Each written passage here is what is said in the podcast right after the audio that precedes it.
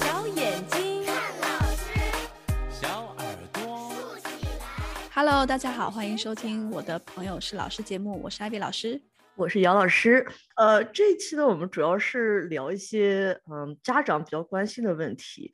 呃，我们会从一个最近的新闻来进行引入，就是最近有个新闻说，那个 Deakin 大学有一个最新的研究，他就呢说以后可能会用短视频，呃，学生可以用短视频来代替 essay 作为作业，然后呢，这个有可能会加入到澳洲大纲里面。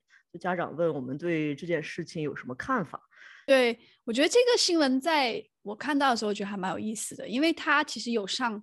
到呃七台九台好像都有播这个新闻，所以很多家长有看到，所以他们就发信息来问我的看法，嗯、就是说 TikTok 视频真的是可以取代就是论文写作吗？你怎么看？我觉得是要看你这个视频做成什么样子了。因为其实我现在也有一些学生，他们自己在做 YouTube，然后或者有自己的那个 TikTok 频道，嗯，呃，就是什么搞什么都有，也有那种就是比如说自己是玩魔方的，然后他就会做一个 Vlog，就是讲自己怎么玩魔方，然后自己怎么参加各种比赛，然后也有喜欢做饭的，还是小学生，有时候有自己的 YouTube channel 教大家做饭，就说的头头是道。就像这种的，嗯，就是你看你这个视频是什么性质的嘛？呃，就是你要是给大家传递一个信息呢，还是说只是记录生活的一个片段，还是你要非常呃 in depth 介绍一个事情的来龙去脉？因为我觉得你要真正想做好一个视频，让大家点击量高的话，其实也是一件很难的事情。对，因为我们两个本身是博主嘛，所以我们也是就是，如果在做一个小视频之前，其实之前还是要写一些东西的。不是说有个 idea，然后你直接上来上手拍就完了，都会有前期的脚，不说脚本制作吧，我我没有做脚本制作，但它会有一个大概的这个呃要点，要把它理清楚，嗯、对吧？对。然后在我们学校的话，其实小学阶段，因为我们是 IB 小学，它嗯其实是鼓励学生用多元化的方式来做作业的。就比如说，嗯，你如果是写呃有一个作业是英语课作业，让大家写一段诗，那有的学生可能就是啊就是把它写出来，然后有的学生可能就把它表演出来，然后有的学生就录一个视频，然后在课上面给大家放出来。我觉得。这就是表现的形式不一样嘛，但是我们最终 assess 的那些能力其实是一样的。那么制作视频就包含了很多方面，比如说写作啊、表演啊、视频制作啊。其实这一个一个作业可以拿来做很多门科目的，呃呃，最后应该说是一个作品吧，然后拿来做评分。嗯。那么孩子在做这份作业之前，如果他拿到一个评分表。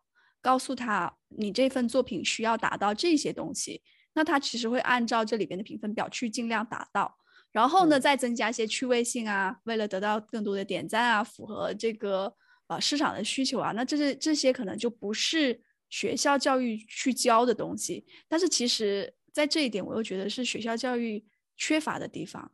如果能让孩子提前去体验的话，也是一件好事。嗯，就是我们从这个研究。聊到就是就是很多老教师呢，其实对一些教育研究他是不太感冒的。就是我当时八年前实习的时候，有一个指导老师，他就是稍微有点 cynical 那种，有点愤世嫉俗。嗯、然后他就对老教师都是这样，各种 PD 啊，然后各种那种呃，就是教育研究啊，他都说，哎呀，这些人自己都没当过几天老师，整天在那研究。嗯就有点跟现实教育是可能会有点脱节的。这里边有一个故事，其实我可以讲一讲，挺搞笑的。我不知道是搞笑还是可悲。那当时我在上，我带的是一个四年级班，好做四年级班主任。我们班有一个非常严重的自闭症孩子，然后他的严重之处呢，就在于他会咬人。因为当时我不知道怎么办啊，就请校长，校长也不知道怎么办，校长也来，校长也挨咬。然后校长就是哎呀，我很多次的那个，对。然后他说：“那那不然我们请专家吧，就我们业内就是针对这个自闭症孩子一个非常有名的专家，发了很多论文的。然后他就说好，我来帮忙。所以他呢，他就来学校里来把给我们上一个课。然后呢，就呃说啊，你要他情绪的时候，你把这本书拿出来，帮他梳理情绪，告诉他不同的颜色代表不同的情绪，然后怎么样都有什么 深呼吸啊、呃，吹气球什么的什么的的，反正就是我们学的那一套，这些我们都学过了。他说好啊、呃，那当时我就 说了一句，我说你在这里帮我陪我一节课吧，顺便教教我怎么做。然后下课你知道怎么样？他被咬了五次。然后他就流着眼泪走了。我们讲讲下一个点吧，就是那家长又问了，就是家长又问了，又问了，就是说，就从 TikTok 这一点来讲，就是说用短视频取代 essay writing 这个问题来讲，是不是就是说技术就当下的情况下，因为疫情嘛，其实中小学教育有就是说被技术洗礼。这样的一个感觉，你谈谈就是给你的教学带来哪些变化？觉得，嗯，其实我一直都是用技术比较多的一个老师，就是我比较喜欢 Flip Classroom、嗯、翻转教呃翻转课堂，嗯，特别是对于我们一些技术性比较强的那种，比如说你要学一个设计软件。其实我在上面做一次 demonstration，你让下面的学生跟着做，这个其实是很没有效率的，因为有的学生他可能已经会一些东西了，然后有的学生啥都不会。那其实更好的方式是我给他们分层，找不同的 tutorial，或者我做几个不同 tutorial，让他们去跟着做。然后在疫情期间，就这种是比较多的。就比如说我一周可能要上三次网课，那不是每一次网课我都是在。就是不停的在给他们讲，那我可能是第一节课就布置下去东西，嗯、然后我把视频给他们找好，他们照着做，然后再来一节课就答疑这样子。所以我觉得这样是比较有效率的一种方式。嗯、当然，对于我们其他那些比较 practical 的 project 来说，那就是没有办法在学校里面做了，那些自己在家做。嗯，就是我觉得它是有局限性的，就是。我感觉中小学教育如果把它放到网上的话，还是不太现实。嗯，特别是小学，就是还是得面对面。对，嗯、呃，就比如说我们，因为是从学前班就开始有网课了嘛。嗯。但是学前班的网课，如果家长不在边上跟着的话，那真的是 就是非常混乱。但是另一方面，就是好的方面，就是让家长更加直观的看到老师一天，而有自己的孩子每天都在干嘛。对，就是其实是给他们了一个参与的机会，所以也挺有意思的。就有那么一小段这样的过程呢，对可能家长了解学校教育有帮助。但是从长远来讲，嗯、我觉得小学、中小学教育还是要面对面。你像特别是语言教育哦，嗯，哦、呃，在我我们这里就是之前不是要戴口罩吗？嗯，老师一定就上课的时候不不可以戴口罩，因为孩子听不懂。小，特别是小小孩，他我们之前有一段时间是强制性全都要戴口罩，全都要，就上课的时候也要戴。嗯、对，之前有一段时间，哦、后来又放开一些。我们是孩子真的听不懂啊，他是通过你的 看你的嘴巴来学习怎么发音的，特别是 Kindy Pre Pre Pre Primary 这些孩子，他如果不看你的孩呃嘴巴的话，他真的是学不会怎么发这个音。所以所以有很多学者又来了，学者。又来了学生，他们现在在调查，就是疫情时代对这个新生儿这一代会有什么样的影响？就我孩子这一代，就是 typical COVID baby，就是很多人都戴着口罩。你像他去幼儿园，他的老师也戴着口罩，那他就是在学发音啊，各方面可能就会迟缓一些。这是他们的呃预设，就是看看最后结果怎么样吧。我觉得还有一点不一样，就是这是最近我们那个，嗯，跟其他老师聊天，知道一个挺有意思的事情，就是疫情之前，那你如果孩子缺课了，一般就是，嗯、呃，就给老师发个 email 啊，对不起啊，老师，我这几天来不了了，呃，你有空能不能把作业发给我一下？嗯，然后疫情以后，因为大家有个上网课的经验了，然后有的家长就会说，老师，你能不能在上课的时候把我儿子也 zoom 一下？你们真的可以 Zoom 吗？我们现在已经回到 face to face 嘛，所以是不会这样给他再特殊搞一个的话，嗯、不然你这没法弄了就。对啊，那谁都可以缺课了。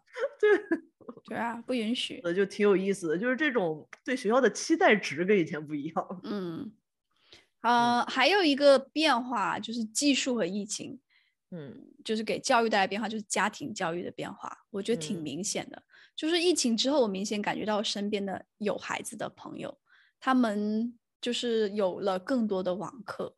比如说 钢琴网课、美术网课、中文网课、数学网课，什么都有。然后甚至有很多澳洲的家长是，呃，教就是选的是国内的网课。对，我也教过一年的美术。我是觉得就是在儿童，就是你在青春期之前这个时期，你去让他上那种儿童画。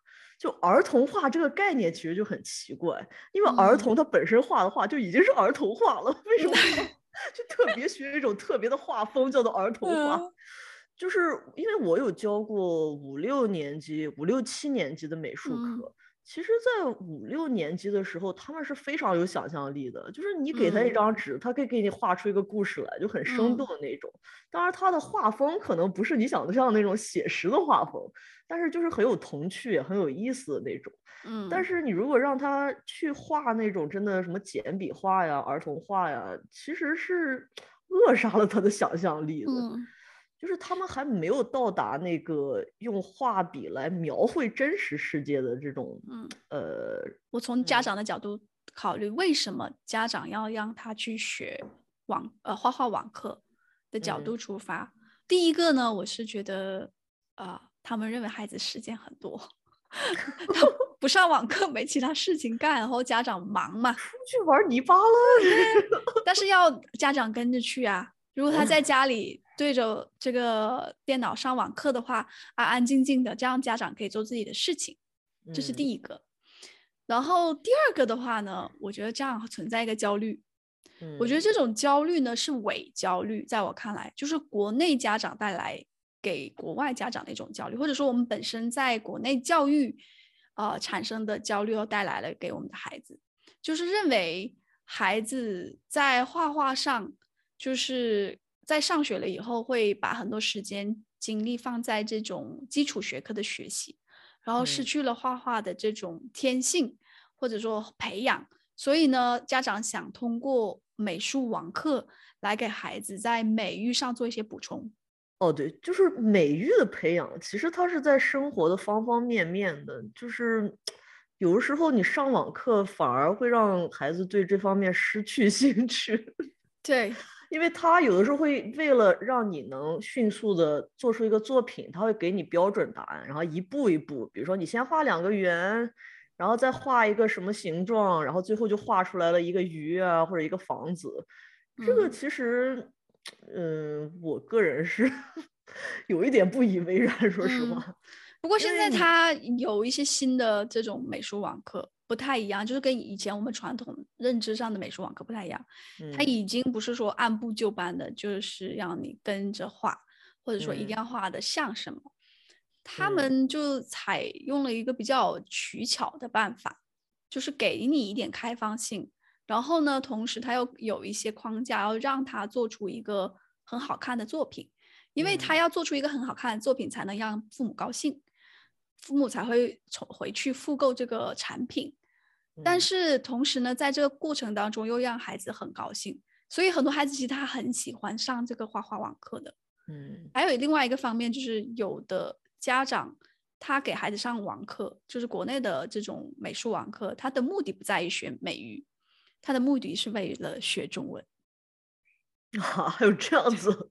对，但是我觉得这点其实是好的，因为。他能保持孩子兴趣的同时，学在沉浸的形以沉浸的形式来学习学习语言。回到正题，其实我还觉得有一点就是，网课给教育带来的这种意义。我觉得其实这个是一个好的发展了，就是你现在获得知识的渠道已经越来越多了，那学校的意义。就是可以重新思考这个学校的意义，是不是只是一个把孩子送进来，然后让他学习知识，然后我们给他一个分数，这样一个那个教育工厂的感觉。我觉得以后的话，你就可以就这种就更加多元化了嘛。嗯，嗯，而且个性化，对，个性化、多元化，我觉得是一个好的发展方向。就像我们提到的那个一开始的那个新闻，那也是在往这种个性化、多元化的方向发展嘛。嗯、那以前为什么我们都是用纸笔啊、答题啊这样做作业？因为也没有其他的 technology 让你干别的。嗯，我觉得我们还是慢了。你觉得？其实这种技术早都已经存在，但是一直没有融入到教育教学当中，是因为它没有那个契机。疫情反而给这个技术带来了契机，就进入教课堂。对，我觉得因为教育它是一个就牵一发动全身的那种东西，所以很少会有国家就突然一个 drastic change。嗯。但是疫情就好像就让大家都措不及防，那就必须去 adapt，那没有办法，然后所以开始搞这么多网课。结果搞完了以后发现，哎，还挺好，那有可能就继续、嗯、继续这种形式就变成正常化的一部分了。对，还有就是我觉得我我认为比较呃有深层意义的地方，就是会把教育更加公平化。嗯，就是说，你看我们国外的可以请到国内的老师来教，那国内可以请到国外的老师来教，就是把优质的教师资源，就是散播到全世界。让每一个孩子都有机会接受到优质教育资源。嗯，哦，说到这个，有一个稍微离题一点的话，嗯、但我觉得挺有意思的，也算老师见闻嘛。嗯，就我有个同事，他是经常给他以以前的一个母校捐款，就资助一些土著的学生来，呃，去他的学校打 rugby，这些偏远地区的学生。然后有个学生就开始就非常非常 shy，然后也也也不怎么讲话。结果有一次就是他开口跟他老师讲话，是一口非常流利的美国口音，后老师震惊说：“哎，你这偏远地区来的土著学生怎么是美国口音？”然后他说：“哦，看那个 Netflix 学的。” 现在这种就因为网络的发达，然后这种流媒体的这种普遍。对，深入的方方面面，的确也是让大家有更多的机会去接触不同的东西。对，就是我觉得从这一点来展望未来啊，就是以后的世界，嗯、我觉得就是会往这方面发展，就是会是多元化、个性化的，嗯、可能会让这个世界变得更加精彩，也有可能会让这个世界变得很多冲突。哦，之前家长不是还有一个。还有一个问题是说，传统学校会消失吗？嗯，这个你怎么看？我个人看法是不会，我觉得是啊、嗯呃，我的我的看法可能会比较极端。我我觉得学校的这个机制存在，它不单单只是为了教育。嗯，在我看来，它其实还有一个非常原始的功能，就是 babysitting。就是说，如果孩子他不上学了。那父母是不是就不能上班？那就在家里，对不对？嗯、那如果说没有一个合法的、安全的地方让孩子去，那我觉得这个世界我不知道应该会成为一个什么样的世界啊！即使像 Elon Musk 所说的，最终人只会存，只需要有一个呃神经元的连接，机械可以通过神经元连接连接到我们大脑，然后我们都不需要动了。那是不是孩子一出生就是这样呢？他总是需要有一点这个，呃，就是说外在的输入，让他认识到这个世界是什么样的。他不可能直接就一出生就连接这个神经元，要成进入到虚拟世界。嗯，我觉得，呃，我之前看一本书，这个《人类简史》，它里面就说，就是人类因为你的那个大脑其实非常大嘛。然后每个人在出生的时候，其实都是相对于其他的哺乳类动物来说，都是 premature。对，因为这样的话，你其实需要很长的时间，人才能慢慢的 mature。嗯。就即使在青春期的时候，还是有非常多的那个那个神经的发展。所以，就像你说的，当然 babysitting 说的不好听一点，它的确是有这个功 能。嗯。就是有一些学生，你如果真的。你如果他不上学了，那他们在社会上真的是非常大的威胁。是啊，而且就是说，还有一个地方就是，有一些孩子他出生在不幸的家庭。嗯，你像我之前的一个孩子，他父母就是都是进过监狱的。嗯，然后呢，平时很不喜欢送他来学校，但他自己很喜欢来学校。嗯，然后他经常缺课，就因为他妈太懒，不想送他上学。真的，真的有些父母真的让人匪夷所思。对，然后呢，但是他自己也很喜欢上学，那学校对他来说就是一个安全、快乐的地方。嗯、如果说他一直对，如果他一直都在待在家里的话，我觉得对他的成长来说，可能就是 detrimental。对，就是不是所有的父母都是合格的父母。对，我，我在这里遇到一些父母，让我觉得，Oh my God，我是。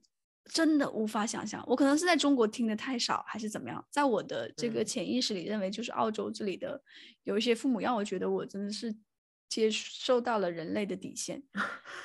对啊，真的是什么样都有。之前有个朋友，他也是在就是比较差一些的一个学校教书，然后他有个学生就 跟他倾诉，就说：“嗯，老师，我其实挺想打工的，就想去麦当劳打工嘛，赚点钱。嗯，但是他妈呢就不愿意送他去打工。”他就说：“哎呀，你赚钱是你自己的，那个还要我开车送你去干嘛了？就这就这坐公车去。对啊，然后还有他什么？就比如说他在家里面，然后坐在自己的床上，可能在喝饮料，然后就随手把饮料罐就放在床上，就已经喝完了。嗯，然后继父走进来以后，非常的生气，大发雷霆，直接把他的门给拆了，说我就要看他平时都在里面干什么。哎呦天哪，我觉得这都是轻的。”什么样的？呃，我遇到过更严重的，就是呃，孩家里孩子很多，然后呢、嗯、是一个女孩，其实他是比我还大的一个人，他跟我分享的故事，就是他是家里的第五个，然后呢，他父亲很不喜欢他。嗯，他因为是女孩嘛，他父亲就是偏向男孩一点。你你很难想象白人也会有这种 culture 吧？有，当然有。然后呢，然后他爸就是从来对他就从来没有好好说话的一天，从他出生那那一刻开始，甚至到了他青少年的时候，他现在还记得，他现在五十多岁了，他现在还记得在他十四岁的时候，他爸赶他出门，然后骂他是一个，嗯。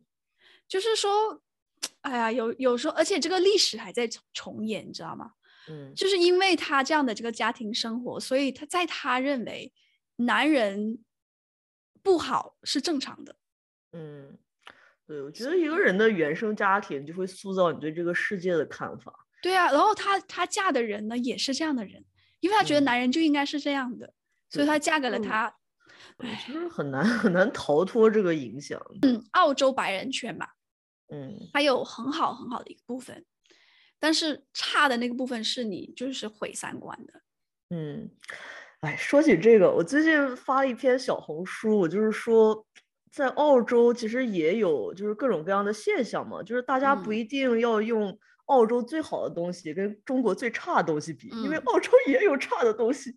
嗯，然后就有很多人不爱听了，然后我就说这个不是很正常的吗？就在哪里都有好人和坏人，嗯、对，这个不是一个常识吗？嗯，那就有些人就觉得哦，你这么说是不是不想让别人出国呀？我说我也没有啊，我我觉得你是因为什么呢？我觉得骂你这些人是谁？骂你这些人是那些中介。嗯对，我也觉得，所以我也、嗯、我也不说什么。你侵害了某些人的利益，不提。不过我们也不怕说，我觉得，嗯，因为我们我们说的都是新闻上都报道的呀，又不是我们讲的。对，对就是这就是我觉得这就是现实，澳洲社会的现实，嗯、不要看得太片面了。对，因为。其实就是每个人都是有自己生活的圈子嘛，就是你生活的圈子里面可能经历不到一些事情，嗯、但是我们作为老师的话，其实接触过澳洲社会好的和不好的这两面都有接触过，嗯、对，所以我们可能就会比较客观一点看待这个社会吧，也不会觉得它是一无所长，也不会觉得它是就像天堂一样，什么坏处都没有。Anyway，我们会 回归正题。嗯，你说。最近不是悉尼在闹那个呃罢工吗？今天新闻还放，就是天主教的老师要闹罢工，嗯，就是想要涨工资。然后就有家长问我说：“老师的工资很低吗？为什么一而再再而三要求要涨？”我觉得老师的工资就是你你入门工资不算低，然后你做到头工资也不算高，就。做到头也就那么点钱。就是说实话，我觉得我，就比如说我和我很多同事做这个，也不是说为了他钱有多少，有一些人真的就是真的就是把这个当做一个事业在做，他就是觉得做这个事最能给他满足感。我觉得在这一个 campaign，就是他不是 campaign，他们是 strike，就是说罢工。嗯、呃，里边他们的诉求可能大家太专注于这个工资，因为这是可能最容易理解的。但是其实老师还有很多其他诉求，大家没有去看的。就比如说是教室里面的助教帮忙，嗯、你就像我之前在带自就是自闭症孩子的时候，我只有四天是有一个 EA 来帮他，嗯、那么第五天就是最容易被咬的那一天。那我一个人看带着三十二个孩子，然后呢有 对啊三十二个，然后有一个是这样的，我不能一直盯着他，对吧？不上课了。嗯所以说，这样的这个助教呢，就会对我们的工作有很大的帮助，也是对其他孩子的尊重。我之前小红书上有人问我说：“哎呀，我是社恐，适不适合当老师？” 我说：“我 说，嗯，你如果完全不喜欢跟人打交道的话，那可能不太适合。”嗯，我们学校也有一些社恐的老师。但是有一些社恐的老师，他能带出很好的那种，嗯、就他能更能从学生的角度考虑问题。有时候、嗯、就是那种其实不是社恐，他只是内向而已。内向，对，对，到底什么是社恐呢？我就觉得我孩子是社恐。内向是你并不反感社交，只是说社交不会给你。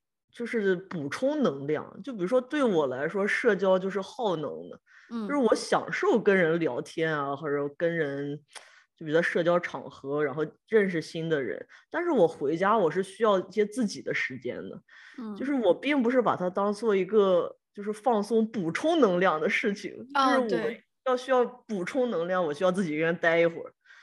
但是社恐就是我完全不享受跟人在待在一起聊天这种。对我来说，可能蛮值得思考的一个问题，因为我的孩子非常的内向，嗯、内向到什么程度呢？就是直到现在，他差不多两岁半了，他还是不喜欢跟人玩。后来我就，其实我对这件事情一直都没有焦虑过，但是经常我就会给被周围的人就是劝解，或者说啊、呃，你的孩子太内太内向了，你应该让他多上几天幼儿园。你应该让他多跟其他朋友玩。后来想说，他就是他自己，这是他自己的选择。为什么我要去让他多干这个，多干那个？我觉得他现在就是很 balance。他去三天幼儿园，然后也有跟其他朋友，呃，其他小朋友玩。只是说他他更喜欢自己玩，他更享受自己玩。然后针对这个事情，我有去想想过很多次，就是我有没有必要去干预他这个个人的 personality。我有没有能力去干预，或者说他现在是只是处于某个阶段，他最后慢慢他就会就是就会 come out of his shell，我不知道。但是我是觉得，就是每个人对孩子他有一个特定的好，就是有一些他就说这个孩子性格很好，经常会有人这样跟我说说，你看他们家孩子性格很好，他们其实背后想讲的话就是说你们家的孩子性格不好。就是的，你、哦，我倒不这么觉得。我是觉得每个孩子真的，你观察他久了，嗯、因为我是在这种从学前班到十二年级的这种学校，嗯、有的学生我，特别是有一个学生，就是七年前我教过他，教了他两年，然后后来他就去上大学了，然后现在又回回到学校做一个 coding，呃，robotics coach，然后他十年级的时候，他已经是一个很内向的男生了。然后他到了现在也是见人不大愿意打招呼，但是你跟他说话的时候，他其实是很有礼貌，然后很对自己了解的那个方面，其实可以侃侃而谈的。那他就是这种性格呀，你们就没有必要改变他嘛。嗯、但是有一些学生的确是你可以看到他在这么几年，或者是呃，对，就在几年的过程中，他的性格是会发生改变的。这些在。就跟荷尔蒙呀，就跟 peer 呃 peer 那个 peer pressure 啊，嗯、就各种东西都有影响的，所以我觉得这个没有必要焦虑。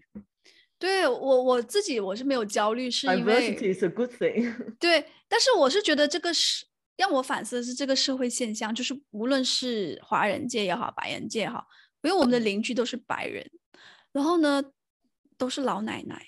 然后他们又很爱我的孩子，就每次看见他就忍不住要抱他，每次要摸他，然后每次他要哭，看着他们就哭，然后他尴尬，对，就很尴尬，然后就他们的意思就是说我呃我做的不好，所以导致了他这样的性格。嗯，所以他们会就语言当中会透露这个意思，就给你一些 suggestion，就说啊，你多带他。我觉得这个是很有意思的一点，因为之前我们就是老师他会组织一个 lunch club，然后 lunch time club 叫 social club，就是他会把一些他们觉得就是 social 能力还不太行的孩子聚到一起，然后就是想让他们互相就是 practice social skills。但是就是在我来看，说人家都已经社恐了，然后你把五六个社恐放在同一个教室里面，这合适吗？就是，然后我就跟他们说我的观点，我说，嗯，这个其实是校园这种 set up 有点不一样，因为在中国的话，你中午午休的时候，你可以选择在教室里面，你可以看看书啊，你可以像我们中学住校，我们就回宿舍呀，就一个人待着，没有人说你这个有问题。但是澳洲的话，你中午午休，你一般教室就是锁着嘛，然后大家都在 playground 上面吃东西啊、聊天呀、啊、social 啊。但是你好像一个人坐在某一个地方，就好像你格格不入一样。其实你 只是想自己待着而已。呃，让我反思就是，无论是什么社会，它都有一个对一个好，norm. 对有个 norm。这个 norm 就是你在这个阶段两岁半这个年龄，你就是应该是看到人你会笑，别人抱你你要笑，别人给你糖吃你要笑。对，就是说你偏哭，你就是觉得有点不太正常。但是谁规定了谁是正常，谁是不正常的？嗯，对吧？内向就是不好的，外向愿意跟人玩的就是好的性格。对，我觉得澳洲人对 social 这个能力真的是非常看重的。嗯，就感觉 social、体育和学业这三个感觉在他们眼里是同样的这个重要性。学业可能稍微低一些。哦，学业有可能还低一 点，还低一点、啊。体育好的话，学业哎呀，算什么？对对 对，这只是这种就是 value 不一样嘛。嗯，感觉中国的话，中国社会就是你如果是个学霸，你情商稍微低一点，你是可以，大家是可以理解的。大家是可以理解的。但是我我觉得在这一点上，就是情商上，就是我们为什么追求让别人去认可你？嗯，为什么要追求别人觉得你厉害？这件事情、嗯，但是我觉得没有什么太大的意义，我又不想把这种价值观传给孩子，对，为了讨别人的尊重，做出不喜自己不喜欢的事情。这也是我觉得很有意思的一点，就是有的时候看一些家长他发的在网上发的帖子，他会说哦，因为我的儿子在澳洲长大，我希望他就是直接就接受澳洲价值观就行了，这样他也不拧巴。但其实我觉得澳洲不是所有的价值观都是 都是好的，嗯、对。就比如说像这种追求，呃，在在嗯你的同龄人之间，你要呃就是做那个最耀眼的一颗星，就是最受欢迎的，他们最喜欢自己受欢迎，popular 就感觉非常的重要。嗯，但是我们传统的观念里面没有觉得 popularity 有那么重要。对，即使是华人众多的学校，你也会想要是最受欢迎的那一个。嗯，然后导致很多孩子去做那些。就是很愚蠢的事情，为了让自己 attract more popularity，嗯，但是事实上是就是非常低智商的行为。呃，我之前看了那本讲青春期心理的书，就是说一个青少年他自己待的时候做的事情，跟他跟朋友在一起做的事情是不一样的。这就是他不喜欢，我觉得这就是他没有办法跟自己和解。嗯，对。今天的节目呢就到这里，我们下次再见，拜拜。拜拜。